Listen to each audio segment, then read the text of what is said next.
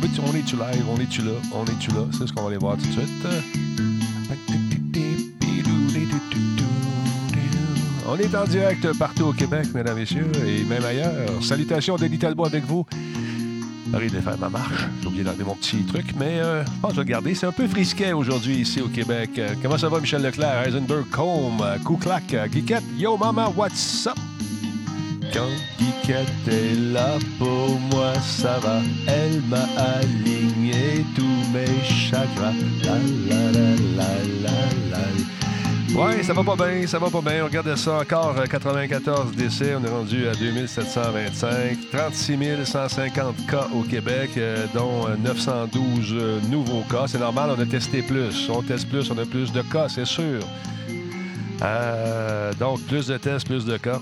Et là-dessus, par exemple, il faut garder en tête que 8673 personnes qui sont guéries, qui s'en sont sorties. Fait que, hein, faut garder espoir. Salut vieux schnock. Ouais, il neige. Tantôt, euh, dans ma marche, plein, plein, plein de neige. Il neige, il neigeait. Ça a duré, euh, quoi, peut-être 15 minutes, là. Juste assez pour, euh, bien détremper le, talbot, mais c'est, écoute. Oui, grosse neige. C'est l'enfer. Comment ça va? Qui est là en passant? On est 50 présentement. Ben, c'est ça, monter un peu. Il a neigé tantôt, mais il n'y a rien qui est resté au sol, effectivement. Kenshin, comment ça va, mon chum? Mr. Break, euh, merci hier pour la petite vidéo. Euh, c'est ça. Pendant que les pauses roulaient, je me demandais ce qui se passait chez, chez, Céline. J'ai pas vu. J'ai dit peut-être qu'elle n'a pas lu euh, le, message. Peut-être qu'elle lit pas son chat. Je ne savais pas. Mais elle nous a fait des beaux remerciements. Merci beaucoup, euh, Michel Leclerc, comment est-ce qu'il va, le vieux? Il y a Peps qui est avec nous également. Bas-Saint-Laurent, un pouce de neige. T'es pas sérieux. Ah, bandoche. Bon, on vient d'entendre un swing. C'est probablement notre ami Phil qui est avec nous. Un petit test, mon Phil? Un, deux, trois tests. Ah, ben ça un petit peu plus fort. On va te monter, te monter ton volume un peu parce que t'as pas une grosse, grosse voix euh, ça, ce matin. non, j'ai pas, une, j'ai pas une voix radiophonique comme la tienne. Non, c'est pas ça que je veux dire. C'est que tu me semble que tu viens de te lever. Ça se peut-tu? Moi, non. Non, parle-moi donc encore un peu. Un, deux, trois temps, un, deux, trois. Un, deux, trois temps, oui, c'est ça. Comment tu vas, mon cher ami Phil, qui euh, peut-être en congé aujourd'hui? Euh, non, ben j'ai fini un petit peu plus tôt pour euh, faire du télétravail. OK, du télétravail, ça c'est cool. Euh, donc, vous pouvez faire du télétravail également. Tu reçois des téléphones chez toi, comment ça fonctionne? Ah ben, c'est un système informatique avec des jetons et tout, avec un système sécurisé, mais là en ce moment, c'est qu'on a redistribué les équipes, vu que nous autres en Estrie, on a une baisse significative au niveau des cas. Ouais. Fait que on a besoin de moins de monde, puis au niveau des employés du CIUS aussi, là, fait que Écoute, les gens. à d'autres tâches de oh. plus en plus. Tantôt, je regardais les, nouvelles et euh, notre ami Dr Aruba, Aruba, oui, Aruda, pardon, est arrivé avec un masque. Il euh, était euh, une protection faciale. As-tu vu ça?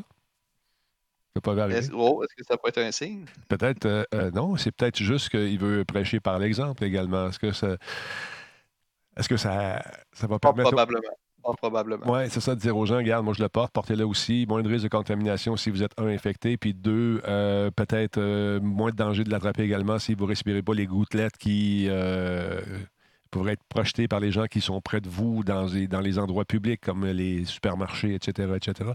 Donc, oui, il a sûrement un, masque qui fit avec son ensemble. Excuse-moi, on a parlé en même temps. Qu'est-ce que tu dis? Oui, c'est sûr que si tout le monde porte un masque, les risques de contagion sont pas nuls, mais sont de, de, très faibles pourcentages. Je ne sais pas si tu as vu passer ça sur euh, les différents médias sociaux, le petit schéma qui montrait. Euh, Effectivement.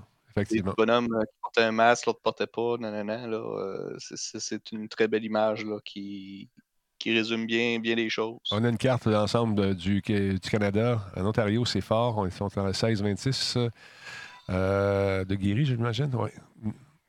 Bon, c'est parti, on n'a pas eu le temps de voir. Mais euh, oui, c'est aujourd'hui, c'est en, moyenne de ce temps-là, c'est normal, on teste plus. Euh, on a une centaine de cas euh, par jour. C'est à peu près. Je de décès, tu veux dire? Oui, excuse-moi, de décès. Pardon, pardon, j'ai dit de cas, c'est des décès. Mais, la grande différence du Québec versus les autres provinces et aussi à travers le monde, puis ça a été soulevé dans le chat puis dans les points de presse, c'est que nous autres au Québec, on, on, relève les décès dans les CHSLD. Mm-hmm il y a certaines régions aussi qui relèvent les décès reliés au COVID dans les décès qui sont faits au niveau dans les maisons. OK. Ce qui n'est pas nécessairement fait à travers le Canada et à travers le monde non plus. Fait que, ça, a une incidence? Est-ce que c'est représentatif véritablement à travers les autres provinces? Je ne crois pas. Mm-hmm. Mais en tout cas, parmi le Québec, on est parmi les plus transparents au monde à ce niveau-là. Et ça, les gens, euh, c'est comme le lendemain des codes d'écoute, les, gens font dire euh, ce qu'ils veulent aux chiffres aussi. Il y a des gens qui sont plus pessimistes euh, qui vont voir ça d'un mauvais œil. D'autres qui. Hop, la conférence est sur le point de commencer. D'autres qui sont plus scientifiques vont voir ça autrement. Donc, c'est sûr que c'est. il y a beaucoup de. Moi, j'ai mis sa sortie hier à Arruda quand il a dit aux, spécialistes, aux gérants d'estrade de s'asseoir dessus un peu puis de se calmer un peu le pompon. Ça, j'ai trouvé ça intéressant. Oui, tout à fait. Il fallait que ça se fasse à m'emmener parce que. Ouais. Ça, puis les spécialistes, euh, les spécialistes de sous-sol là, aussi, là, tu sais. Ouais. Comme nous autres. Les, les, les, complotistes et euh, les ah. affaires avec. Euh, je veux même pas rentrer là-dedans, mon ami, parce que je reçois. ça peut aller loin. Ah, je, je, veux même pas rentrer là-dedans. Je reçois des tonnes, des tonnes de lettres de, de gens qui qui c'est pas des fans et des lettres d'amour avec. Ah, c'est des euh, lettres d'amour. Non, non, non. C'est des lettres d'amour. c'est des lettres d'amour, cependant. C'est des lettres d'amour de gens qui, euh, comment dire, veulent argumenter sur des trucs euh, pour, sur lesquels moi, j'ai pas le même, la, la, même opinion que, que, autres. Fait que la, même opinion. Donc, ça fait en sorte que c'est des monologues. Fait que ça, ça, donne rien. ce que je réponds très poliment, c'est que j'ai pas. Euh, j'ai pas assez de connaissances pour argumenter avec toi sur ce sujet. C'est tout ce que je dis parce que c'est vrai à quelque part. peut-être que je. Oui, c'est ça. Mais je veux pas euh, que tu dises n'importe quoi. Euh, ça se revient tout le temps. ils trouvent toujours une façon. là, ça va finir que moi aussi, je fais partie du complot. Quatre. Alors voilà. Ah non, t'as pas dit le, le, chose qu'il faut pas dire. Exactement. Oui, c'est ça. Tu as vu des deux jeunes qui euh, sont présumément euh, responsables euh, des, incendies des, tours 5G en ce moment. Deux jeunes, un gars et sa blonde. Des petits jeunes. Ils vont aller mettre le feu. Puis là, ben, ils vont être dans la chenoute. Ils vont être dans la merde. si, je pense qu'elle était mannequin. Est mannequin encore? Je sais pas si fait encore du mannequinat, mais bye bye la carrière aux États-Unis. Hein? si jamais c'était. Ben, il y a ça, mais il y a aussi c'est qu'il y a des personnalités publiques qui embarquent le pas et qui, qui propagent la nouvelle. J'ai lu qu'il y avait des, acteurs d'Hollywood euh, qui, qui, propagent de fausses informations, mais qui tiennent. Euh, ouais. Écoute, je, de façon quotidienne, on se fait bombarder d'ondes de, qui viennent de partout. Les, les Wi-Fi, c'est dangereux. Il y en a qui sont plus sensibles que d'autres à ça qu'ils perçoivent, qui ont des douleurs, etc., etc. Bon, maintenant, tout ce que ça prendrait, c'est une volonté de faire une étude euh, vraiment, euh, vraiment euh, indépendante, sans lobbying, sans, sans, pris, de voir si, oui, avec des placebos, mettre des gens dans des pièces. C'est la même chose quand on fait des, tests de médicaments, des placebos d'un bord, puis la vraie patente de l'autre bord, pour voir si vraiment ça a une incidence, un, de façon psychologique sur les personnes, mais aussi physiquement de demander à quelqu'un d'aller se faire bombarder par des radiations, je suis pas sûr qu'il aimerait. Il va y avoir beaucoup de volontaires. Fait que je sais pas.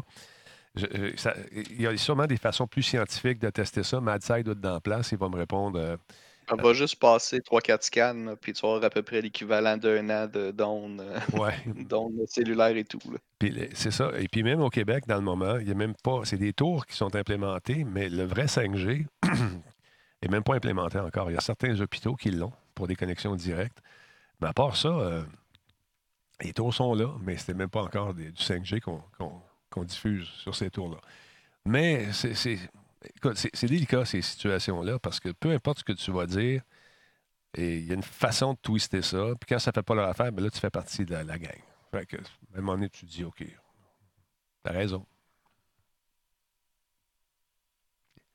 Bon, c'est commencé. On va aller faire un tour. On va faire un petit switch magique. Pouf. Et voilà, on met le volume. On tout le monde. Et le masque, Madame, Drouin. Oh, il y avait son masque. Oui, bien, Madame Rouleau aussi avait un masque. Oui. Elle l'a enlevé juste avant de s'asseoir.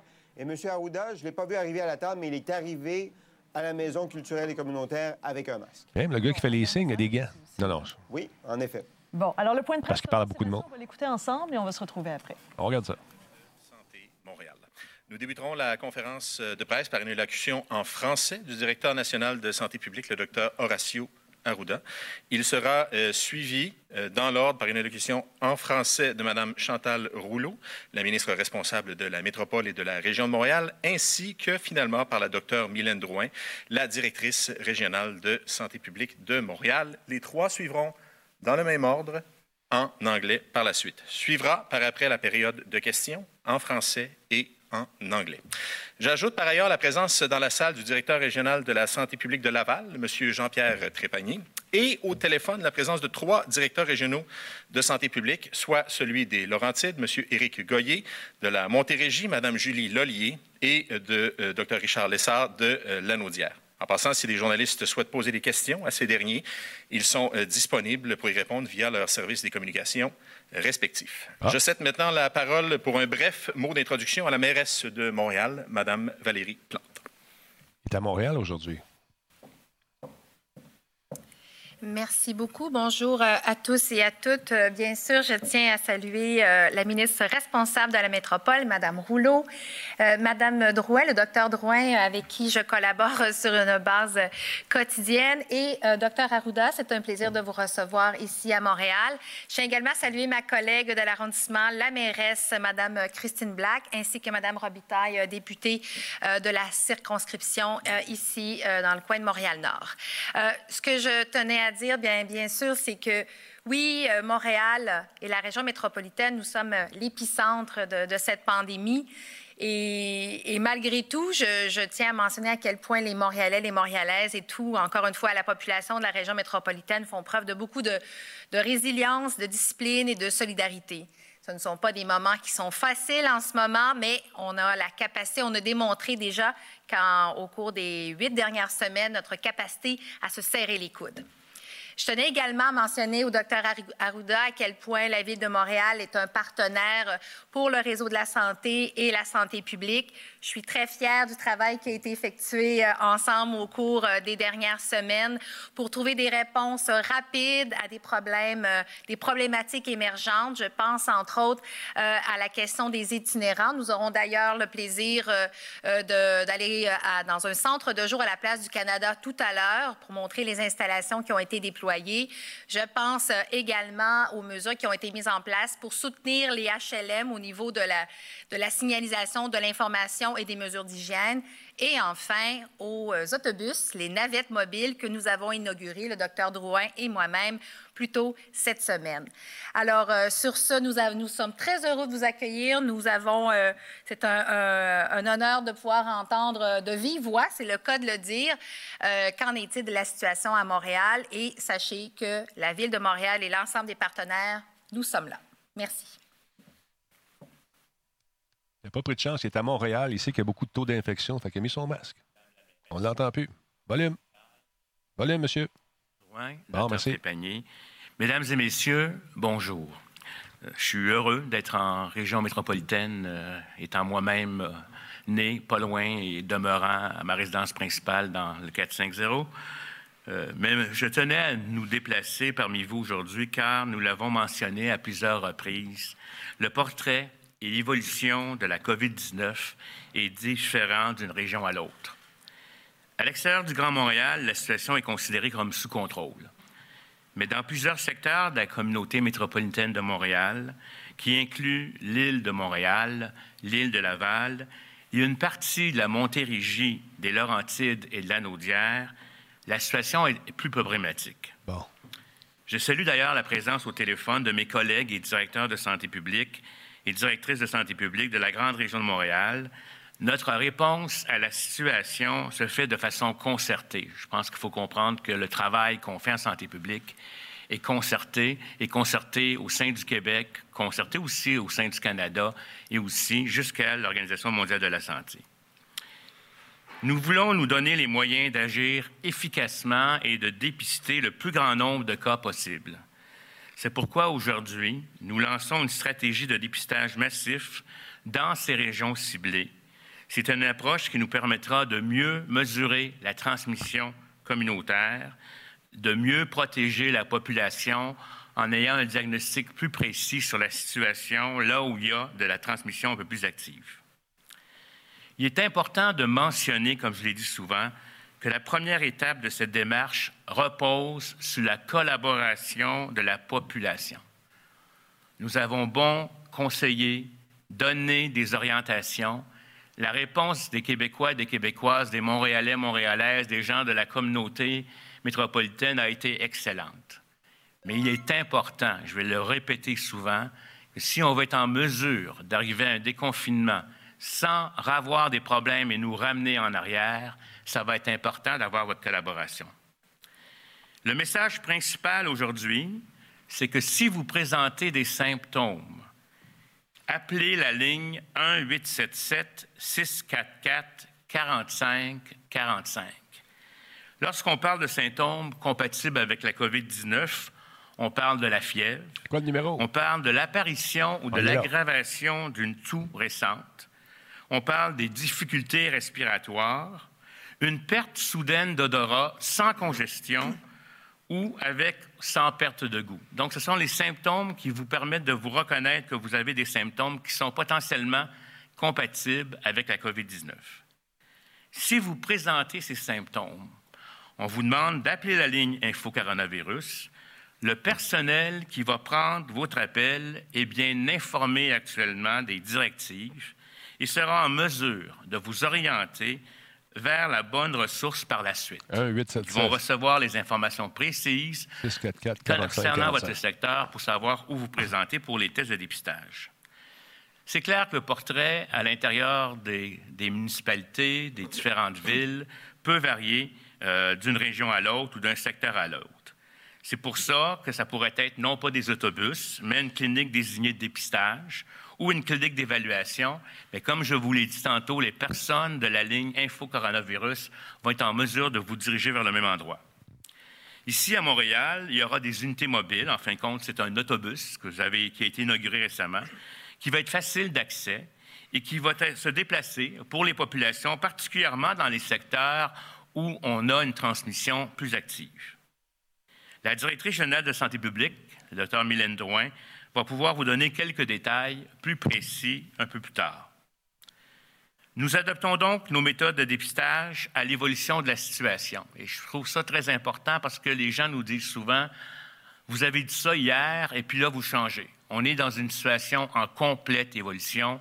On ne sait pas ce que sera demain. C'est un virus qui est très nouveau. Il n'y a pas encore toutes les connaissances qu'on aimerait avoir pour être certain des choses qu'on fait, mais on doit s'adapter au jour le jour à la nouvelle évolution. Nous avons mentionné la semaine dernière, lors de l'annonce du nouveau plan de diagnostic de la COVID-19 au Québec, que les régions où l'on observe une transmission communautaire soutenue recevront au départ un total de 80% des analyses disponibles. C'est normal, on adapte l'offre de dépistage en fonction de l'épidémiologie pour permettre de détecter le maximum de cas comme tel et ne pas utiliser des tests pour des bénéfices qui ne seraient pas au rendez-vous. Actuellement, c'est environ 10 000 tests par jour qui sont effectués et nous visons à atteindre très rapidement notre objectif de 14 000 tests quotidiens.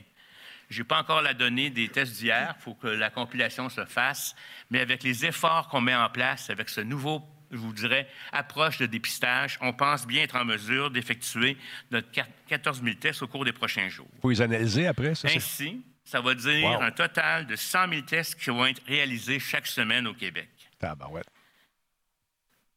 J'aimerais aussi vous dire qu'il y a certaines personnes qui sont considérées euh, COVID positives sans passer de test. Si vous avez été en contact avec quelqu'un qui a été confirmé comme COVID positif et que vous présentez des symptômes compatibles, on va vous considérer comme étant un COVID positif. On appelle ça par lien épidémiologique. Compte tenu des symptômes spécifiques, particulièrement si vous avez certains signes, vous devenez à ce moment-là un code COVID positif et on n'a pas besoin d'utiliser un test. Ça se fait au Québec depuis quelque temps. Le dépistage massif qu'on fait fait partie d'une des conditions qu'on a mentionnées. C'est très important dans un contexte de déconfinement qui s'est amorcé au Québec. Dans toutes les régions, mais particulièrement dans les milieux comme ici, il faut maintenant que les mesures que nous vous rappelons chaque jour depuis maintenant presque deux mois soient respectées, soit la distanciation physique, soit l'hygiène respiratoire. Et à ce titre, le masque, le couvre-visage, maintenant, fait partie de cette étiquette respiratoire sans qu'il soit rendu obligatoire. Il est très fortement encouragé particulièrement quand on a des rassemblements ou qu'on pense qu'on ne peut pas maintenir, par exemple, deux mètres de distance, comme dans le moyen de transport, etc. Donc, je pense que c'est important que les gens puissent utiliser comme une étiquette respiratoire plutôt que de tousser dans son coude. Les sécrétions vont être retenues à l'intérieur du masque. Il faut changer, bien adapter. Mais, et je le répète, et je le répète, il faut vous laver les mains c'est la chose la plus importante et pratiquer l'hygiène respiratoire. Je tiens à vous dire que déconfinement ne veut pas dire relâchement. On dirait que Mère Nature nous a envoyé une fin de semaine avec la neige pour nous rappeler que ce n'est pas parce qu'on relâche un peu les choses qu'il faut se remettre à revenir exactement au même stade qu'on était antérieurement. Je sais que c'est difficile. Je sais que d'être enfermé, c'est excessivement difficile. Mais si les gens n'appliquent pas les mesures qu'on met en place, nous mettons en péril la fragilité de la transmission qui s'active actuellement dans certaines régions. Donc, on rouvre des choses progressivement, on mesure les effets, on s'organise pour contrôler potentiellement les éclosions qui pourraient arriver, mais c'est très important que le reste de la population nous suive. Ce n'est pas le temps de faire des rassemblements à la maison avec plusieurs personnes parce qu'on va augmenter la probabilité d'avoir des cas, augmenter la probabilité d'avoir un système de soins qui va être surchargé et puis perdre tous les acquis qu'on a fait jusqu'à maintenant. J'aimerais aussi aborder un dernier élément qui est très important. Je m'adresse à vous comme des patients, comme la santé publique s'adresse souvent aux gens. On a des échos sur le terrain à l'effet que plusieurs personnes qui sont des cas ou des contacts de cas sont contactés par les directions de santé publique qui vont enquêter chacun des cas, faire une histoire, mais que les gens ne font pas nécessairement le suivi qui leur sont demandés. Soit qu'ils ne se rapportent pas, soit qu'ils ne regardent pas leurs symptômes ou qu'ils ne restent pas isolés. Vous comprenez que cette situation est très problématique et va nuire grandement au travail de nos équipes de santé publique qui travaillent jour et nuit à essayer d'éviter la propagation de façon intense. Le succès des différentes mesures repose entre autres sur la collaboration de tous. On l'a eu, la collaboration jusqu'à maintenant. Il ne faut pas relâcher. Je vous en supplie. Pour moi, c'est très important. Parce que si on se laisse aller, on va perdre et on va devoir revenir en arrière et ce n'est pas ce qu'on veut faire. Donc, bon. je, vous dis qu'il est primordial de, de donner suite à ce qu'on vous demande. Si vous êtes un cas de vous isoler, si vous êtes un contact, de vous isoler et de répondre à ce que vous conseillent les directions de santé publique qui travaillent avec nous. C'est très important pour vous protéger, pour protéger les autres, de votre famille, vos proches, les gens les plus vulnérables de cette société. Et c'est comme ça qu'ensemble, on va être capable d'y arriver. Je vous remercie et ça me fera plaisir de répondre à vos questions. Maintenant, je passe la parole à Madame la ministre. Merci beaucoup, Dr. Arruda. Euh, je salue aussi la docteure euh, Drouin. Je salue la mairesse euh, Valérie Plante, la mairesse de Montréal, la mairesse de Montréal-Nord, Madame Black, ainsi que les députés qui sont présents, Madame Robitaille. Je veux insister à nouveau sur le rôle de chacun d'entre nous afin de limiter la propagation du virus dans nos communautés. Le premier ministre a annoncé hier que la réouverture des commerces des écoles et des garderies était repoussée au 25 mai. Il s'agit d'une décision qui est très réfléchie et qui est très prudente. La santé et la sécurité de la population sont nos premières priorités. Et vous le savez, vous le constatez au quotidien, la bataille dans la région de Montréal n'est pas encore gagnée. On augmente cependant les efforts de dépistage et de communication. Mais il ne faut pas baisser la garde. La prudence est toujours de mise. Et je veux vous rassurer sur le, le véritable travail d'équipe qui est fait, où nous avons tous un rôle essentiel à jouer. Je veux saluer tout le travail de collaboration qui est fait entre les différentes instances et administrations municipales et provinciale euh, avec la santé publique. Il est important pour la population d'écouter les consignes des autorités de santé publique. Et malgré tout le déconfinement qui s'amorce au Québec, il est essentiel de respecter les différentes mesures en place, notamment en ce qui a trait à la distanciation sociale. Ça vaut notamment pour la fréquentation des espaces extérieurs, comme les parcs que nous avons dans la grande région de Montréal. Et avec le printemps, certains jours, certains beaux jours que nous avons, il est bien entendu tout à fait normal de vouloir sortir à l'extérieur pour prendre l'air, pour marcher, pour bouger. Et c'est normal et c'est nécessaire. C'est une question de santé, de santé physique, morale et mentale. Cependant, en tout temps, une distance minimale de deux mètres doit être maintenue entre les personnes.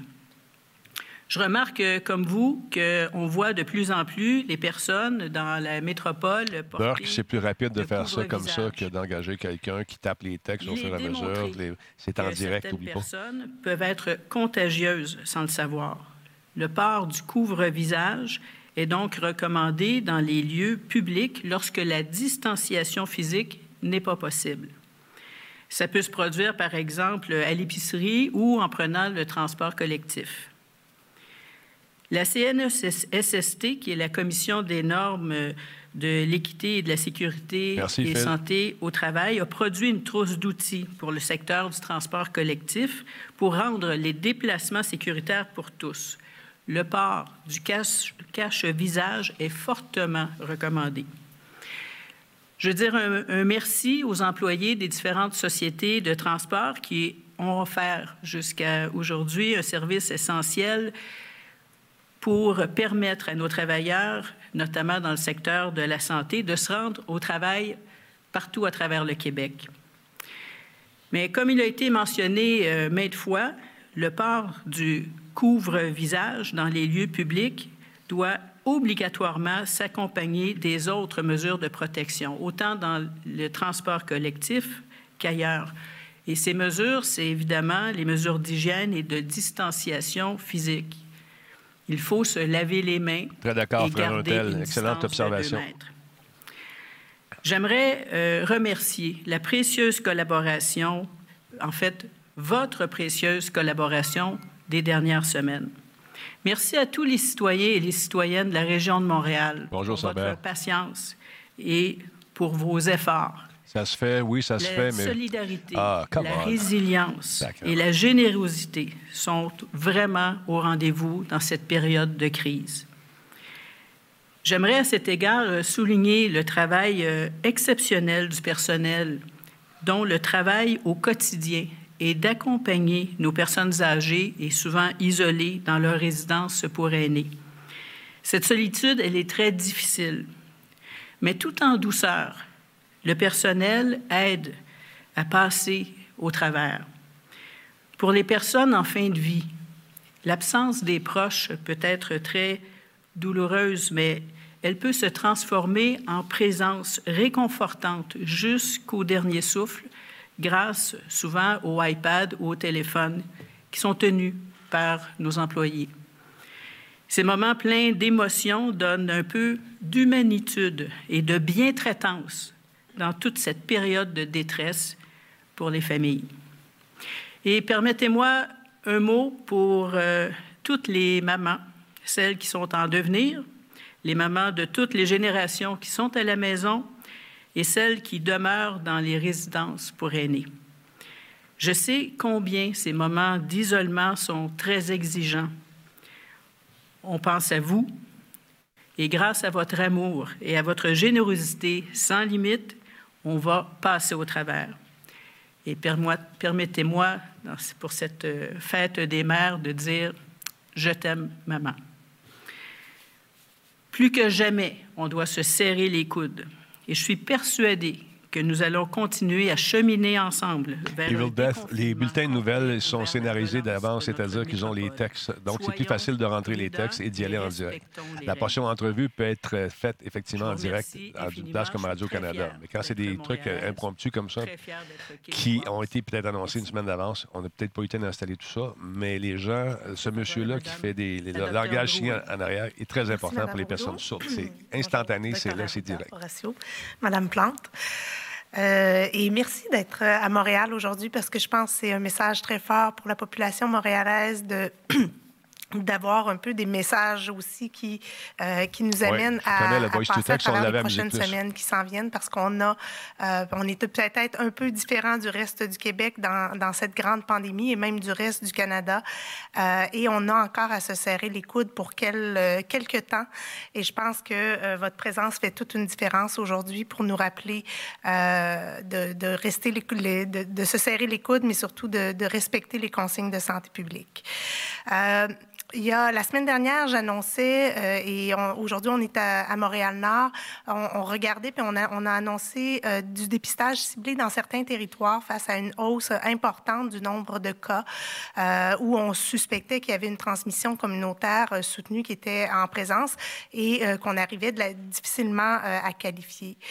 Euh, et euh, je tiens à remercier l'ensemble euh, des, partenaires arrondissements, partenaires communautaires du CIUS du Nord qui se sont mobilisés rapidement pour mettre en place une stratégie adaptée pour à la fois tester, mais aussi aller rejoindre les populations de différents quartiers, Montréal-Nord, mais d'autres aussi, face à, la prochaine phase qui est celle d'aller chercher les gens, de s'assurer que qu'ils appliquent les recommandations de santé publique, mais que les gens se fassent dépister aussi. Euh, et Face à cela, et en sachant que la transmission communautaire est assez est, soutenue à Montréal dans plusieurs quartiers, euh, clairement, on, a annoncé dès cette semaine notre stratégie régionale pour intensifier le dépistage à l'échelle euh, de Montréal. Et je pense que mes collègues des autres régions du Grand Montréal ont fait font de même. Cette stratégie-là, elle va, dans le fond, euh, rajouter plusieurs milliers de tests à, la grandeur euh, de l'île de Montréal. Puis, euh, elle coupe, dans le fond, des centres de dépistage désignés qui existent déjà. On en a sur rendez-vous, sans rendez-vous, auxquels vous pouvez accéder via le 1877. Et on va aussi mettre les adresses et les coordonnées sur le site de Santé Montréal. Mais à cela, on ajoute, grâce à un partenariat avec la STM et la Ville de Montréal, les unités mobiles. Nous en avons deux actuellement en circulation dans différents territoires de Montréal. Et l'objectif des unités mobiles, c'est vraiment d'aller euh, dans des points chauds euh, où on, voit une transmission plus soutenue, donc où on regarde euh, les cas, le nombre de cas et, les taux des derniers 14 jours, mais aussi dans des quartiers où on sait qu'il y a des barrières de langue, des barrières de transport à l'accès aux tests de dépistage. Et pour nous, c'est très important de mener euh, ces interventions. Ces interventions-là vont être couplées avec du démarchage dans la communauté, des activités de sensibilisation autour des consignes de santé publique, mais aussi pour essayer de comprendre euh, les besoins de ces populations, euh, car on le sait, le confinement a aussi des effets collatéraux au niveau des inégalités sociales de santé et d'autres besoins doivent aussi être comblés. et plus on retarde la réouverture des secteurs économiques et sociaux, plus ces impacts collatéraux, il faut y être encore plus vigilant. Le dépistage, c'est une chose, c'est une condition essentielle pour pouvoir euh, réouvrir certains secteurs de la société euh, et à Montréal et dans le Grand Montréal de manière sécuritaire et réussie. Donc, on veut surtout pas revenir en arrière. Suite au dépistage, comme le docteur Arruda l'a dit euh, rapidement, on doit une autre clé du succès, une autre clé au succès d'un déconfinement réussi, c'est d'être capable d'enquêter dans les 24 heures les cas et évidemment de retracer les contacts, d'isoler les contacts. Et si on voit qu'il y a des milieux de vie euh, dans lesquels ces contacts-là, ces, ces cas-là ont, ont, été, on doit euh, identifier les éclosions et intervenir rapidement, que ce soit dans un milieu de travail, une garderie, une école ou un milieu communautaire. Salut, Et tout ça, c'est le grand travail de la santé publique et on peut le faire qu'avec la collaboration euh, de, la population. Et je pense que docteur euh, Arruda l'a bien dit, quand la santé publique vous appelle, les consignes de santé publique qui vous sont données, de vous isoler si vous êtes symptomatique, de vous isoler pendant, après avoir eu un test, le temps que vous attendez votre résultat, vous devriez euh, porter le masque et vous isoler. Et la même chose si vous êtes un cas ou un contact. Je crois que les messages étaient très bien entendus quand on était au début de la pandémie avec la vague des voyageurs. Puis le focus s'est allé beaucoup sur les CHSLD et c'est tout à fait normal. Mais ces consignes-là demeurent importantes et elles vont le demeurer pour plusieurs mois encore. Donc aujourd'hui, Montréal compte 18 435 cas et plus euh, de 1727 décès. On est vraiment l'épicentre de la pandémie euh, au Canada et on doit redoubler d'efforts. Comme je le disais, la première vague, c'était des voyageurs. On a rapidement mis en place des grandes stratégies de dépistage populationnel. On a enquêté tous les cas. On a fait des opérations à l'aéroport pour que les consignes aux voyageurs soient bien compris sur la nécessité de s'isoler. Et je pense qu'on a réussi collectivement à aplanir la courbe. Par la suite, le virus s'est introduit dans nos CHSLD, dans nos résidences de personnes âgées, là où il y avait les gens les plus vulnérables. Et on est encore, je pense, en train de, travailler et de, lutter contre euh, ces grandes éclosions. Mais là, ce qu'on voit, c'est qu'on a aussi de la transmission communautaire dans certains quartiers qui s'est introduite et on doit reprendre ce qu'on a fait au mois de mars de manière très intensive, qui est de tester les gens, d'intervenir parce que je crois qu'on est capable, comme en mars, de réaplanir la courbe dans la grande région de Montréal. Je comprends qu'on vit beaucoup d'incertitudes. Euh, on se demande pourquoi Montréal ou le Grand Montréal est si différent du reste du Québec. Oui, on a toutes nos spécificités qui font que c'est beaucoup plus difficile de, de vaincre et de lutter contre une pandémie. Je suis consciente qu'on est tous fatigués. On, est, euh, on a tous hâte de revoir nos familles, nos amis. C'est la fête des mères en fin de semaine. Moi aussi, j'aimerais bien euh, pouvoir saluer mes, mes parents. Mais euh, la distanciation physique est encore plus importante dans notre région si on veut s'en sortir le plus rapidement possible. Le déconfinement et le printemps, donc la réouverture de certains secteurs d'activité et le printemps vont faire en sorte qu'il y ait plus de gens euh, qui vont se promener à Montréal, on aime ça le printemps à Montréal. Et ça veut dire qu'il faut être encore plus, prendre encore plus nos précautions pour se protéger, mais surtout pour protéger euh, ceux qui sont les plus fragiles, parce que c'est eux qu'on veut pas euh, qui, tombent malades, parce qu'ils risquent évidemment des complications beaucoup plus sévères. Et eux aussi ont le droit de, de profiter du printemps. Donc, on vous demande le 2 mètres, éviter les rassemblements tant intérieurs et extérieurs. Il faut continuer, se laver évidemment les mains, l'étiquette respiratoire et porter le couvre-visage dans les lieux publics.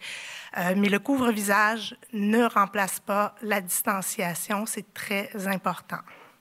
Donc, c'est un effort qu'on doit tous faire collectivement. Il faut rester solidaire à travers tout ça parce que je pense que Montréal et le Grand Montréal, on est capable euh, de passer à travers cette prochaine étape. N'oubliez pas, que, pas que parler devant tout ce monde-là, uh, c'est pas évident non plus. Je vais maintenant. Euh, je pense qu'il y a un peu de nervosité là-dedans, effectivement, tard. Mais j'aimerais avant, avant, tout dire merci. Je vais le dire en français en premier. J'aimerais fatigué, tout simplement. Vraiment remercier toute la population québécoise pour sa collaboration. On a fait beaucoup de remerciements aussi pour les différents travailleurs de la santé. On les a appelés les anges gardiens, on leur a donné plein de noms. J'aimerais ça remercier, si vous permettez, notre armée, d'acteurs en santé publique, de gens qui sont en santé publique, qui font des enquêtes, qui sont souvent pas visibles. Euh, les équipes avec qui je travaille, les directeurs de santé publique, les différents enquêteurs qui voient à éviter beaucoup de choses euh, comme telles. Je tiens à les remercier du plus profond de mon cœur. Je suis excessivement fier d'être à la tête d'un réseau de santé publique au Québec, avec des gens qui ont une très grande compétence et qui sont actuellement en train de travailler jour et nuit depuis le 7 janvier euh, à essayer de contrôler l'épidémie. Le travail de tous est important. Je vous demande de collaborer avec eux parce que leur succès d'opération va dépendre de vous. Donc, à toute les, ma grande famille de santé publique, je tiens à vous remercier du plus profond de mon cœur. Good day to you. Bonjour à vous tous et toutes. Nous voulions être ici aujourd'hui parce que, comme nous l'avons souvent dit, l'évolution du profil de la COVID-19 diffère beaucoup de région en région. À l'extérieur du Grand Montréal, la situation est perçue comme étant maîtrisée. J'aimerais également remercier mes collègues qui ne sont pas ici, mais ceux du Grand Montréal. Ils ne sont pas ici en personne, mais au téléphone, parce que nos gestes sont prises en concertation les uns avec les autres. Montréal, Laval, les Laurentides, la Montérégie et la Naudière. C'est pourquoi, ici, aujourd'hui, nous initions une stratégie de dépistage massif dans les régions ciblées. C'est une approche qui nous permettra de mieux mesurer la transmission communautaire et protéger la population. La première étape dans ce processus se fit à la coopération de la population. Vous faites partie de l'équation. Sans vous, sans votre engagement, sans votre respect face aux consignes, les situations d'une région à l'autre vont s'empirer. Donc, le message principal est celui-ci. Si vous avez un des symptômes suivants, appelez au 1-877-644-4545. Les symptômes dont il est question sont les suivants. La fièvre, un aggravement de la toux, des détresses respiratoires et la perte soudaine du sens olfactif sans la congestion ou une perte du goût. Si vous avez ces symptômes de la COVID, appelez la ligne téléphonique de la COVID-19. Vous parlerez à du personnel qui sont bien renseignés et ils vont vous référer à un centre de dépistage. Nous fournissons environ 10 000 tests tous les jours et nous voulons, dans les jours à venir, atteindre la cible de 14 000 tests par jour. Cela veut dire que bientôt, nous allons franchir le cap de 100 000 tests par semaine. Ce dépistage massif est très important pour le contexte du déconfinement qui a déjà commencé. Dans chaque région, la stratégie pourrait être différente selon le contexte. Il est vraiment vital de maintenir la distance physique et l'hygiène respiratoire que nous avons répété tous les jours depuis presque un mois. Ce n'est pas parce que nous déconfinons que vous pouvez ignorer les consignes, la distance physique et l'hygiène, le fait de se servir de masque quand vous sortez dehors, c'est très important dans la situation qui prévaut. Donc avant de céder le micro, j'aimerais vous parler d'un dernier sujet. Nous avons entendu dire que beaucoup de gens qui ont la maladie ou qui sont en contact avec des gens malades ont été contactés par le Bureau de santé publique régional. Mais ils ne suivent pas les recommandations comme l'auto-isolement ou suivre de près leurs symptômes. S'il vous plaît, comprenez que cela crée des problèmes et peut affecter notre capacité de travail qui est le nôtre, à savoir la prévention des cas. Les le succès de nos mesures se fit vraiment et repose sur la collaboration de tout le monde. Donc, je réitère, il est de toute première importance de suivre euh, tout ce qui se passe et que ce soit vos symptômes ou les consignes, c'est très important car cela vous protégera, va protéger votre cercle familial, tout comme votre quartier. Merci. Et j'aimerais remercier au final mon armée souterraine de la santé publique. Ceux qui sont venus aider, prêter main forte pour aider à abaisser l'impact de cette terrible épidémie. Mais j'estime que nous pouvons compter sur chaque Québécois et chaque Québécoise pour euh, vivre le processus. C'est plus difficile à Montréal parce qu'il y a une densité populationnel plus élevé. Et c'est normal qu'en milieu urbain, on constate ce genre de différence. Mais je pense qu'ensemble, on peut être plus fort et on va en ressortir renforcé de la crise. Merci. J'aimerais souligner à nouveau le rôle que chacun peut jouer pour limiter la contagion. Le premier ministre a annoncé hier que la réouverture des commerces, des écoles et des garderies a été reportée jusqu'au 25 mai pour la région de Montréal. C'est la bonne décision à prendre. La santé publique est notre toute première priorité. Comme vous le savez, nous le voyons à tous les jours. Le combat n'est pas terminé et à Montréal, la guerre n'est pas terminée. Elle n'est pas gagnée. Il ne faut pas baisser la garde. La prudence est le mot d'ordre. C'est un effort d'équipe où chacun, chacune a un rôle essentiel à jouer. Le CNSST a également produit une trousse d'outils pour le secteur des transports collectifs pour que tout se passe en sécurité pour chacun et chacune. Porter un masque est hautement conseillé. Plus que jamais, il nous faut être solidaires. Je suis convaincu que nous prenons les bonnes démarches pour nous rapprocher d'un plein déconfinement et la revitalisation de la métropole. Soyons prudents et prudentes et suivons les règles et les consignes sanitaires offertes par la santé publique. Finalement, une pensée pour toutes les mères cette fin de semaine. Joyeux anniversaire et fête des mères à nos mères. Merci. Thank you, Dr. Arruda, Madame Rouleau. Uh, Merci à vous deux. J'aimerais peut-être euh, reparler de la uh, stratégie de dépistage pour Montréal. Nous avons lancé cette stratégie de uh, dépistage intense au début de cette semaine où nous voulons avoir plusieurs milliers de tests par jour. Nous avons des centres de dépistage dans différents quartiers de la ville. mais avec la collaboration de la STM et la Ville de Montréal, ce sont des unités mobiles qui vont se rendre dans différents quartiers où nous croyons savoir l'existence de grappes de contagion et de transmission communautaire.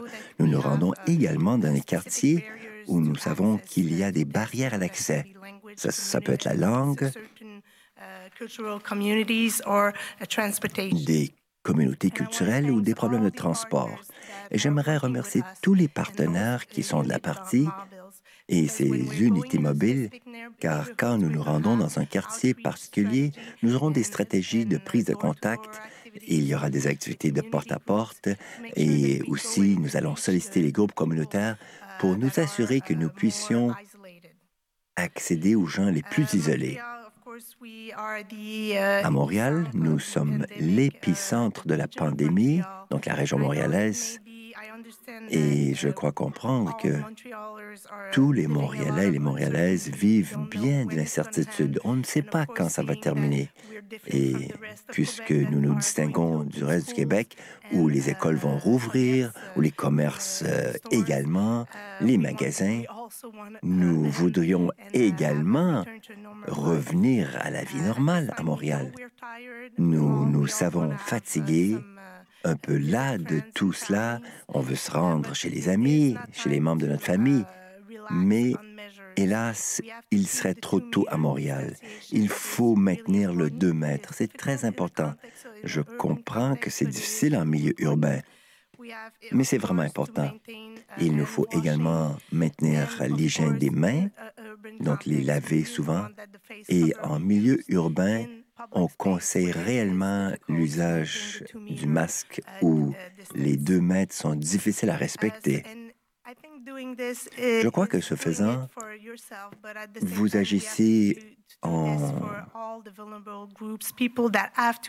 cette atmosphère de sensibilité, non seulement à votre propre santé, mais aussi aux gens plus vulnérables.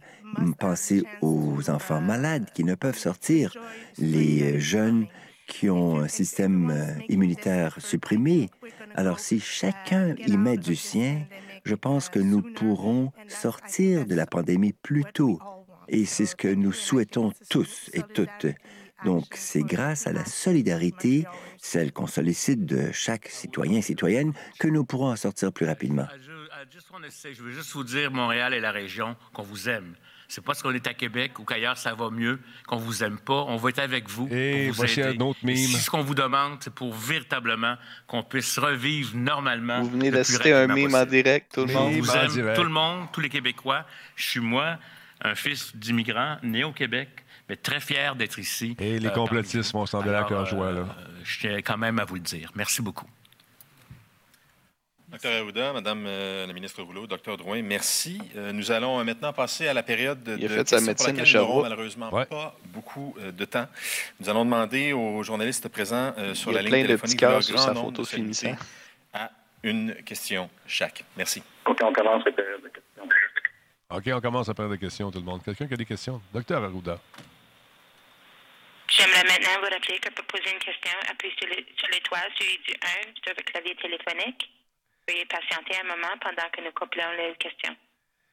Il a dû commencer à faire ça avant. Si tu proposes mon avis à moi de gars de TV, il y a quelqu'un qui va se faire chicaner parce qu'il y a un grand blanc en ondes, ça se fait pas. Une chance que tu as le bruit là pour remplir le, petit silence, parce que sinon, euh, ça serait plate.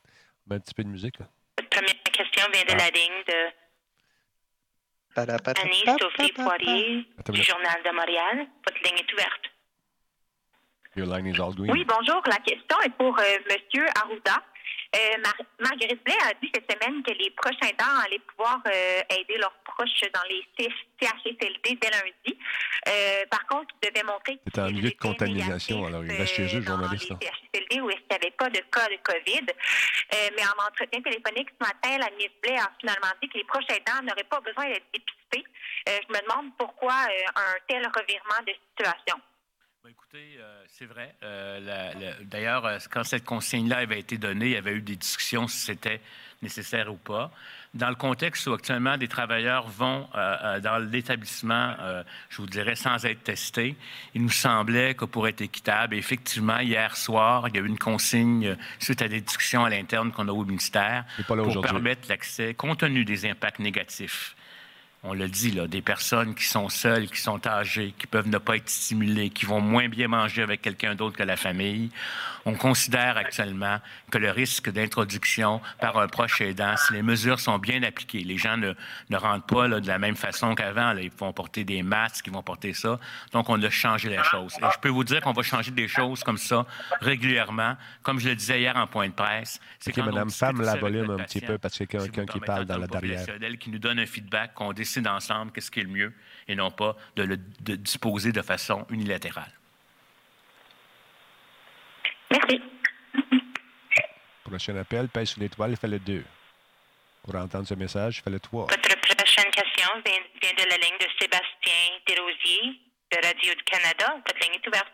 Radio du Canada. Oui, bonjour. Euh, ma question est également pour euh, le docteur Arruda.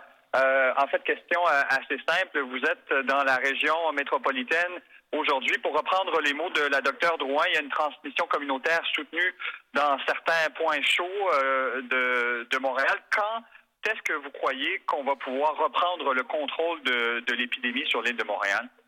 C'est une très bonne question. Si j'avais la réponse, j'aimerais vous le dire. Mais le problème va dépendre de comment euh, je vous dirais, la population va se comporter, puis comment on va avoir la capacité aussi. Je ne vais pas mettre tout le dos sur la population, là, mais.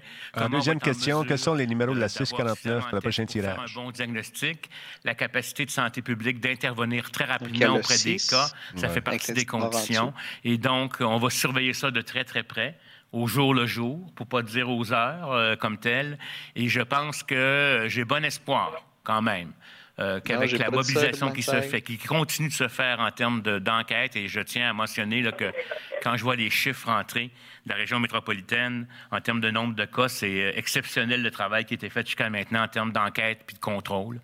Donc, je pense qu'on on verra, là, euh, on va voir comment les chiffres vont aller. J'espère le plus rapidement possible, mais d'où l'importance que les gens ne se déconfinent pas complètement, parce que c'est là qu'avec la quantité de population qu'à Montréal, si on se retrouve avec des éclosions autour des familles, etc., là, ça va être difficile. Et là, va apparaître des cas, des cas plus sévères, des cas qui pourraient venir congestionner notre système de soins, ce qu'on n'a pas fait grâce au lockdown ou à l'arrêt complet, qu'on a fait la grande pause, mais il ne faut pas non plus la relâcher. C'est un défi. Arrêter tout, c'est facile. Repartir, c'est un grand défi. Merci beaucoup. Prochaine question. De quelqu'un de Québec, probablement de Radio X. Ou... Votre prochaine question vient de la ligne de Dan Spector de Global News. Ah, Global News. Your line is open. Hello, uh, this is for maybe uh, Dr. Drouin or Dr. Aruda. With with this uh, large increase in testing, do you have the capacity to have a large increase in contact tracing? Do you have the staff and the technology needed to do the contact tracing that is associated with this increase in testing? As I am a very polite guy, I'm going to let Dr. Drouin. Je vais laisser le docteur Drouin répondre. Ça lui appartient. Eh bien, je vais me concentrer sur Montréal. Nous avons constitué une équipe d'enquêteurs, quelques centaines de personnes qui viennent tous les jours de 8 heures à 22 heures. Nous avons une capacité courante de 500 enquêtes par jour et bien sûr,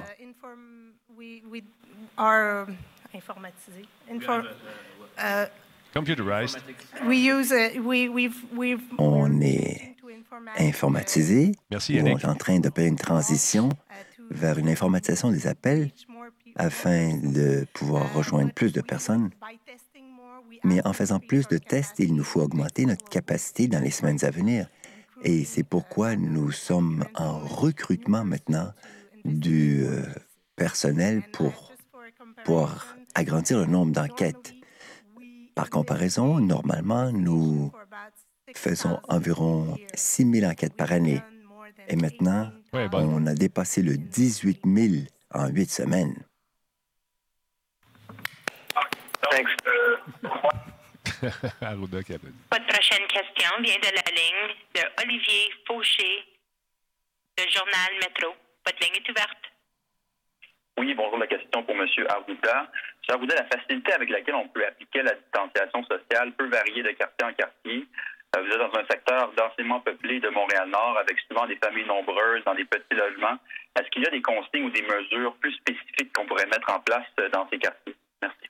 Ben, écoutez, c'est clair que la distanciation sociale n'est pas la même euh, dans des quartiers densément peuplés. C'est le cas de Montréal comparativement à d'autres territoires. On pourrait aussi dire que des villes qui ont la population du Canada dans une même ville. Euh, les, principes de base vont demeurer. Si la distanciation sociale ou, physique n'est pas possible, euh, de porter le couvre-visage, notamment à l'extérieur. Au sein d'une même famille, c'est-à-dire il faut vraiment augmenter ce que j'appellerais tout ce qui s'appelle l'hygiène et la salubrité, le lavage des mains excessivement fréquent. Il faut devenir presque maniaque du lavage des mains. Je pense que c'est une des, mesures qui peuvent, être mises en place, à mon, à mon avis. Mais ce qui est très important aussi, c'est que dès que quelqu'un développe un symptôme, euh, de consulter rapidement pour qu'on puisse, à ce moment-là, offrir les recommandations à la famille pour pas que ça se transmette euh, d'une famille à une autre. Mais je pense que la mesure de base demeure l'hygiène respiratoire et le lavage des mains. Et euh, je, pense que c'est ce qu'on ce qu'on ce qu'on peut faire. Après ça, dans certaines situations où il y a des cas dans une maisonnée, on essaie de voir comment on peut euh, exposer moins la, les gens dans la maison à, la dite personne, euh, soit la maintenant plus dans une chambre ou en replaçant les gens. C'est pas toujours facile. C'est plus facile quand on a une grosse maison à trois étages, c'est clair, que quand on est plusieurs dans un petit appartement. D'où l'importance, à mon avis, euh, de collaborer euh, avec les gens de santé publique qui pourront aussi trouver des alternatives euh, pour aider les personnes qui seraient dans des situations difficiles. Pour le moment, on n'a pas développé de, je dirais, des, des sites autres d'isolement, là, admettons, pour une famille qui ne serait pas capable de le respecter. Euh, puis de plus, en sachant que euh, maintenant, on a aussi euh, des gens asymptomatiques qui peuvent porter le, virus, c'est sûr que quand on est face à une famille où il y a un cas et qu'il y a vraiment une très grande difficulté à maintenir une distanciation ou un isolement de la, du cas, c'est clairement, probablement, qu'on va recommander que certains des contacts soient testés pour vérifier, euh, parce qu'il y a des plus grandes probabilités que ces contacts-là, même s'ils n'ont pas de symptômes, euh, soient exposés au virus. Donc, ça va faire partie euh, des recommandations qu'on va faire lors, de l'enquête. Prochaine question de la madame de la téléphone. On paye sur l'étoile. Paye sur le 4 pour... Ah, elle a là. Encore si vous voulez poser une question, composez l'étoile suivi du 1 sur votre clavier téléphonique. Votre prochaine question vient de la ligne Jeanne Corriveau de Le Devoir. Votre ligne est ouverte. Ah, voilà. Euh, oui, bonjour, docteur Drouin, docteur Arruda. Euh, j'avais une question concernant. Tantôt, euh, je, voulais savoir les objectifs de dépistage pour l'île de Montréal, d'une part. Et quand vous parlez de capacité d'enquête, docteur Drouin, on pense à combien de personnes qui seront nécessaires dans le cadre du recrutement que vous faites si vous voulez maintenir la capacité d'enquête et l'augmenter dans le futur. En termes de capacité de dépistage, comme je le disais, bien, il, y a déjà du dépistage qui se fait euh, à Montréal actuellement, beaucoup centré dans les milieux de soins, CHSLD, RPA, travailleurs de la santé. La nouvelle, je dirais, capacité qu'on ajoute au niveau populationnel à court terme, c'est quelques milliers par jour euh, et on vise, là, euh, avec les unités mobiles et les centres de dépistage, sites fixes, à, à près de 3 000 par jour le plus rapidement possible. Donc, c'est la portion du 14 14 000 de Dr Arruda. Donc, notre stratégie s'enligne sur ces, euh, ces chiffres-là à, court terme, mais évidemment, euh, c'est tout le défi de recruter les équipes de dépisteurs. Euh, puis, au niveau de la capacité d'enquête, actuellement, comme je vous le disais, on fonctionne avec des équipes d'enquêteurs, des lots d'équipes d'enquêteurs. Fait qu'on a quatre grandes équipes d'enquêteurs sur deux chiffres de travail et nous, on, rajoute des, des lots d'équipes. Donc, ça peut représenter facilement euh, puisque c'est 7 jours sur 7, là, euh, euh, ça peut facilement représenter 50 à 100 personnes de plus qu'on doit ajouter dans les prochaines semaines et en informatisant certains éléments du processus, par contre, ça va nous aider à équilibrer.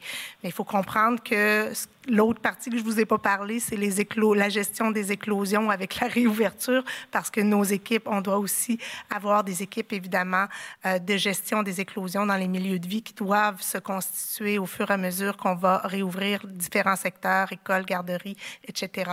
Donc, euh, facilement, euh, quelques centaines de personnes vont être recrutées pour l'ensemble des stratégies de santé publique au cours des prochaines semaines pour votre question sur les objectifs du dépistage. Bien, il, y a, plusieurs, il y a différents groupes. On ne parle plus de priorité une par rapport à l'autre, mais on parle de différents groupes. Et selon le portrait euh, de la région, là, les besoins de nombre de tests par catégorie peuvent varier. Par exemple, ça va encore être nécessaire d'avoir des tests pour faire des Je remercie euh, les gens à l'écoute de ce point de presse qui sont sur les ondes d'ici télé. Ils vont retrouver leur programmation normale. Ah, d'accord. Nous autres, on continue, madame? Des familles, etc. ça va être nécessaire de faire des tests pour être capable de contrôler une éclosion. Si, par exemple, une entreprise, une manufacture a des écoles, on pourrait... question, euh, donc, ça, pas vraiment on peut aussi avoir besoin de tester des gens asymptomatiques qui sont des contacts de cas euh, pour être capable de détecter plus rapidement des potentiels d'éclosion. Et ça, ça va évoluer dans le temps en fonction de notre capacité de quantité de tests, mais aussi du portrait épidémiologique qui peut être très différent ou un peu différent à Laval par rapport à Montréal, quoique c'est plus similaire, ou différent aussi en Montérégie. Mais chaque portrait, c'est comme un diagnostic qu'on fait. On décide d'appliquer le meilleur traitement et le meilleur usage des tests en fonction de notre portrait régional. Merci à tous. C'est tout le temps qu'on avait. C'est ce qui euh, termine cette conférence de presse. Belle fin de journée. bonne fin de journée, bonne fête des mères à tout le monde. Merci. Merci, euh, Doc. Alors voilà, mesdames, messieurs, c'est là-dessus que ça se termine. Quand, tu viens ici puis que tu fais un message cave puis on t'avertit une fois, ben, tu comprends, me semble. Quand tu refais un autre message cave puis tu te fais avertir une deuxième fois puis on te dit la prochaine fois tu vas être ban, mais fais pas un autre message cave. parce que tu vas être encore ban. Fait que ça marche pas de même ici, mon vieux. Tu peux aller faire ça, c'est les pages officielles s'attendent, mais ici, ça ne fonctionne pas comme ça. J'ai avec moi au bout du fil, Phil. Phil, Phil, comment tu vas? Euh, le fil-fil va vers le fil-fil? Yes, sir. Écoute, là, tu, tu m'as envoyé des, euh, des, trucs. Tu veux parler du masque aujourd'hui parce que tu es dans le domaine hospitalier, on le rappelle. Phil est à Sherbrooke. Ça semble s'être calmé un peu chez vous à Sherbrooke dans le moment? Oui, c'est la bonne nouvelle. Euh, puis aussi qu'on voit aussi au niveau des autres régions aussi. Mais à Sherbrooke, vraiment, on, est, on a passé plus qu'une semaine sans, sans décès et euh, les cas se comptent euh, maintenant sur une main, je vous dirais, là, dans la dernière semaine. que c'est super le fun.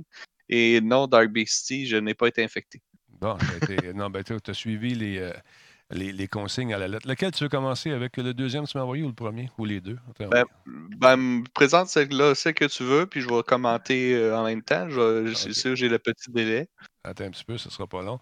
Je vais commencer avec euh, le couvre-visage, le document qui semble être un document officiel. Euh, attends un peu, je te montre ça tout de suite. Il va y avoir un petit délai, c'est sûr. Euh, je faut que ici, dans celui-là. Bon, Phil est là. On fait un petit mix et on devrait le voir euh, maintenant. Bref, et voilà. Donc, le port du couvre-visage dans les lieux publics. Avertissement, les enfants de moins de deux ans, les personnes avec des difficultés respiratoires, les personnes handicapées ou incapables de retirer leur couvre-visage sans l'aide d'une autre personne ne devraient pas le porter. Quand est-ce qu'on le porte, Phil? On le porte. Ben, c'est sûr que euh, si vous, aussitôt que vous sortez de la maison, vous pouvez le mettre si c'est pour prendre une marche, quoi que ce soit, euh, en cas que vous euh, croisez d'autres personnes. c'est sûr qu'il ne faut pas oublier que le port du masque, puis Dr. Arruda l'a dit, Martin le message, ça ne remplace pas l'hygiène des mains ni la, distance sociale non plus. Mmh puis on le remarque aussi que le monde se sent plus protégé vu quand ils ont le masque et ils ne respectent plus le, 2 mètres. Fait qu'il faut faire attention à ça. Donc, c'est marqué euh, ici, euh, point numéro 2, quand, lorsque la distanciation physique n'est pas possible dans les lieux publics, tu vas au Costco, puis à un moment donné, tu es dans le monde, il y a du monde de tout bord, de tout côté, ça peut être utile de le voir. Si vous êtes malade, Restez chez vous.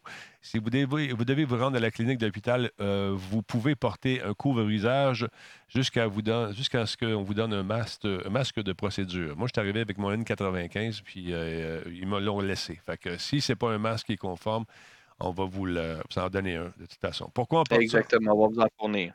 Pourquoi les personnes infectées à la COVID n'ont euh, pas toutes euh, des symptômes? Certaines personnes peuvent être infectées sans le savoir. Le port du couvre-visage pourrait permettre de diminuer le risque qu'une personne infectée transmette la COVID à d'autres. C'est simple. C'est simple. Euh, J'ai mis le pamphlet, Denis, dans le, comme lien dans le chat pour les personnes qui veulent le consulter chez soi ou l'imprimer le port du couvre-visage dans les lieux publics doit obligatoirement s'accompagner des autres mesures de protection. Parce que tu continues à te laver les mains, puis euh, euh, quand tu rentres chez vous, ben, tu te fais bouillir 20 minutes. Euh, comme l'application des mesures d'hygiène et la distanciation physique, le couvre-visage doit être utilisé et nettoyé adéquatement. Là, le petit je vais t'essayer de parler un peu de la façon de le porter, mon vieux. C'est toi le spécialiste. Ben, c'est sûr que comme le schéma le démontre, il faut vraiment que euh, faut manipuler le masque non par le masque, mais par les, euh, les attaches, donc soit les élastiques ou euh, les courroies que vous avez. Il y a différents types de masques qui se font. Il y a des masques de procédure comme, on peut voir un peu partout là, dans les hôpitaux. Mm-hmm. Il y a aussi les masques N95, comme tu parlais, Denis, mais ces masques-là, pour qu'ils soient vraiment efficaces à 95 il euh, faut vraiment qu'il y ait un fit test, puis il ne faut pas avoir de barbe, faut pas. Euh, notre dernier fit test, il faut qu'il soit fait dans les deux dernières années. Il ne faut pas avoir perdu ou avoir pris plus que 10 livres depuis le test. Il y a plusieurs critères. Fait que oui, le N95, c'est comme le, Next Plus Ultra, mais s'il n'est pas fité ou quoi que ce soit, c'était aussi bien mieux d'avoir un, masque de procédure, tu vas avoir une meilleure protection à ce niveau-là. Donc, euh, il faut, pour, le placer, pour, le placer, on commence par les, les élastiques qu'on se met autour des oreilles, ça c'est sûr. Exactement. Après ça, il faut vraiment s'assurer que notre nez ainsi que notre menton soient euh, couverts. Puis ensuite, euh, absolument, les, masques, les masques de bonne qualité, ils sont supposés avoir une sorte d'armature, une petite bandelette de métal euh, qui va au niveau du nez. Puis il faut presser cette bandelette de métal-là pour que ça l'épouse notre nez afin que ça soit le plus étanche possible à ce niveau-là. Et puis, il euh, faut descendre euh, le masque jusqu'en dessous du menton pour qu'on soit capable d'avoir une, meilleure protection à ce niveau-là. Puis, euh, c'est bien sûr, une fois qu'on l'a mis, on se lave les mains. Et avant même, lorsqu'on doit l'enlever, ben, on se lave les mains une première fois. Ensuite, on manipule le masque, comme j'ai dit tantôt, parle des élastiques, si c'est un masque qui est jetable, on le jette. Si c'est un masque lavable, on le met immédiatement au lavage. Par contre, pour les masques qui sont lavables, juste pour oublier que souvent, les masques lavables sont bons pour X lavages. Puis généralement, c'est autour de 20 ou 25 lavages. Fait que c'est sûr que c'est pas un masque à vie. Mm. Puis faut, euh, faut pas les mettre dans les sèches. Faut pas les mettre dans les sécheuses, fait qu'il faut les laisser sécher à l'air libre. Fait qu'il faut prévoir qu'on en ait plus qu'un pour euh, si on doit faire une rotation de masque en tant que tel. Quand tu dis de disposer du masque, le jeter, c'est pas à l'extérieur du Costco quand tu as fini ton, euh, ton, ton, épicerie ou avec tes gants de caoutchouc quand tu es pitch par terre. Aussi, j'en ai vu beaucoup. Tu sûrement vu ça. Ils parlent, font des entrevues, ils ont le nez à l'air et la bouche couverte. Ça donne absolument rien. Ton nez communique avec ta bouche. Fait faut, faut, juste cacher ton nez comme il faut. Et ça, c'est important de le savoir aussi. Euh, à part ça, lavage de main, 2 mètres, puis isolement si resté à la maison. Fabriquer son couvre-visage, ça, ça peut être intéressant. On vous le montre. Exactement. c'est ça. Ça, ça, ça vient vraiment du gouvernement qui ça a approuvé en tant que tel. Donc, euh, si vous voulez vous fabriquer vous-même votre masque, donc euh, il y a des modèles sans couture. Donc, si vous n'avez pas de machine à coudre, sinon vous avez des modèles avec couture. Euh, l'important, c'est vraiment de mettre deux épaisseurs de, tissu en tant que tel. C'est vraiment ça, les deux épaisseurs qui vont bloquer les micro-gouttelettes. à ce niveau-là. Puis il faut avoir un tissu, idéalement, qui a le, tissage est le plus serré possible.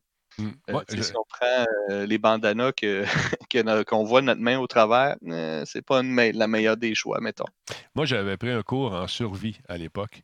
Et puis, les filtres de café avec deux épaisseurs de tissu, le filtre de café allait sur la portion de la bouche et du nez pour faire comme une, une épaisseur supplémentaire à l'intérieur. Ça, c'est un. Bon, paraît-il que c'est ça, filtre également très, très bien. Euh, il faut disposer, bien sûr, aux trois heures du filtre de café pour ne pas attraper des. pour pas s'infecter soi-même ou pour, parce qu'il perd aussi de son efficacité à la longue.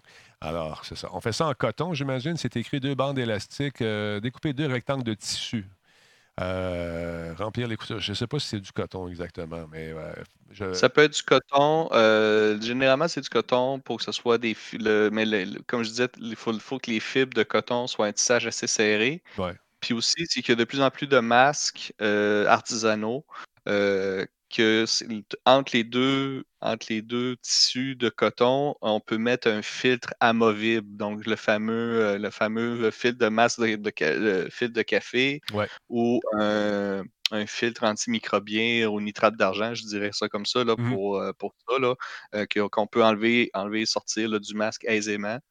ça peut être une option. C'est sûr que le filtre de café, oui, ça peut être une option. Mais c'est encore une fois, c'est dans une situation où on était, on est, en dernier recours. En dernier recours et en survie. Là. Tu sais, c'était un truc euh, qu'on avait pris euh, quand on te drop dans le bois quelque part, puis le feu pogne. Là, puis, euh, exact. Il faut que tu survives.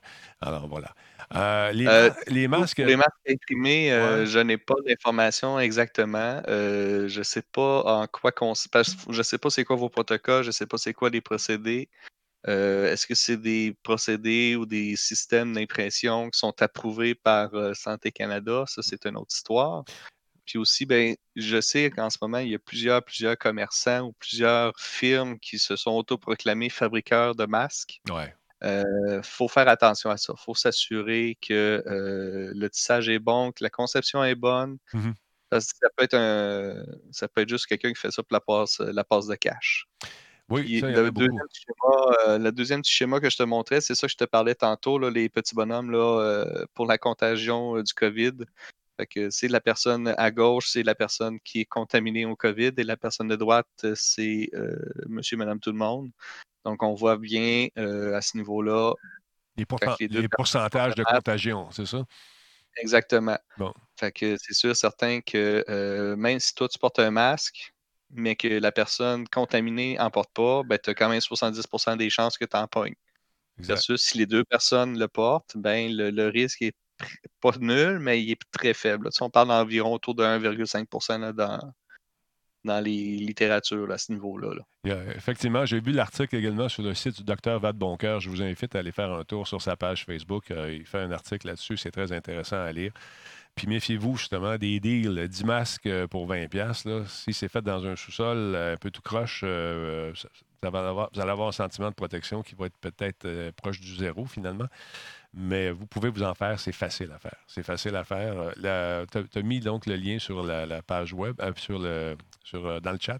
Alors, si les gens veulent. Ben, lequel, lequel? Le premier, le, premier? Ben, ça, c'est le premier. OK. La fabrication du masque, je veux dire. C'est ça que je voulais savoir.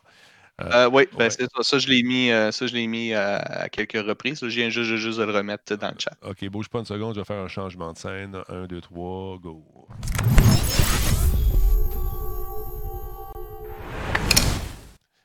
Juste prendre le temps de remercier les gens qui ont subé. Euh, il y a Sad Tijo qui est là, qui a fait un sub. Merci beaucoup. C'est 13e mois. Et merci à tous ceux et celles qui suivent la chaîne comme ça, de jour, jour après jour. Fait que ça fait le tour. C'est d'autres choses à rajouter, mon chum? Euh, non, euh, je vous souhaite une bonne fin de semaine euh, à tout le monde. Même s'il annonce de la neige, 30 cm de neige à Rimouski. J'ai fait pleurer Nick tantôt. Ah, attends, un petit peu. L'image, pourcentage de propagation, tu peux-tu la mettre là-dessus aussi? je peux bien mettre ça, oui, il n'y a pas de problème. C'est une image qui, je l'ai tirée du, d'un site web X. Là. Non, c'est pas grave. Ça, je pareil. là, mais Parfait, je vais mettre ça dans le chat. Parfait. Merci encore de ta participation, Phil. Attention à toi, puis euh, continue de. Ben, le temps congé aujourd'hui, fait que relax un peu, ça va te faire du bien. Yes. Salut, On va gamer. bye bye. Salut. Alors, merci à tout le monde d'être là comme ça tous les midis. Puis encore une fois, je vous rappelle à ceux qui viennent ici euh, pour, euh, je sais pas, mettre la merde, là, vous allez toffer 10 secondes vous allez partir. Ça ne donne rien de faire un compte, essayer de nous faire suivre ça. ça J'ai d'excellents modérateurs qui ont des consignes très précises. Je n'ai même pas besoin de les préciser. Consignes ici, on a une communauté qui se tient, une gang solide, qui viennent ici pour discuter dans le respect. Alors voilà. Fait que c'est ça. Fait que faites, attention, euh, je ne vous lâche pas. Euh, vous ne lâchez pas non plus. Et puis, on va se retrouver probablement un peu plus tard ce soir pour euh, jouer. Il y en a qui semblaient intéressés à jouer dans un jeu de sous-marin en VR. On avait joué à ça ensemble. Ça prendrait deux autres personnes. On va en reparler un petit peu plus tard, de toute façon. Attention à vous autres, et on lâche pas. Je vais mettre une petite toune. On va mettre la toune à Combe. Hein? Oui, Combe, il aime celle-là. à toutes les fois, il veut que je mette ça. Attention à vous autres. Le show est fini pour aujourd'hui. Merci à tous ceux et celles qui sont là. Lavez-vous les mains, portez le masque. Mais je me, pose une question. Je pense que la prochaine fois, je pense en tout cas, c'est peut-être euh, plus une affirmation qu'une question, c'est que le port du masque va se faire dès les premiers, premiers cas d'infection à n'importe quelle autre cochonnerie. Je pense qu'on va avoir le réflexe de le mettre et ça va faire partie de nos règles d'hygiène de vie. Un peu comme ce qui se passe au Japon. Au Japon, quelqu'un a un rhume, il y a le masque tout de suite. Ça fait partie des us et coutumes et, de l'hygiène de, tous les Japonais. On devrait faire la même chose, je pense. My two cents. Mais je suis pas médecin. Que veux-tu? Hey, salut!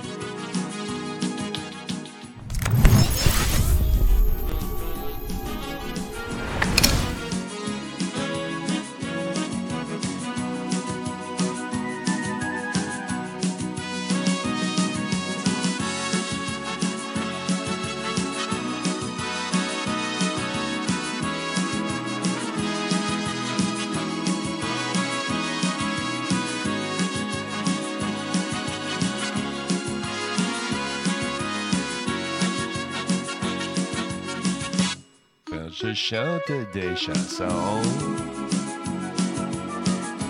Tout le monde se met des bouchons. J'ai peut-être l'air un peu gigant. Mais je suis heureux, ben voyons. Bon appétit, salut!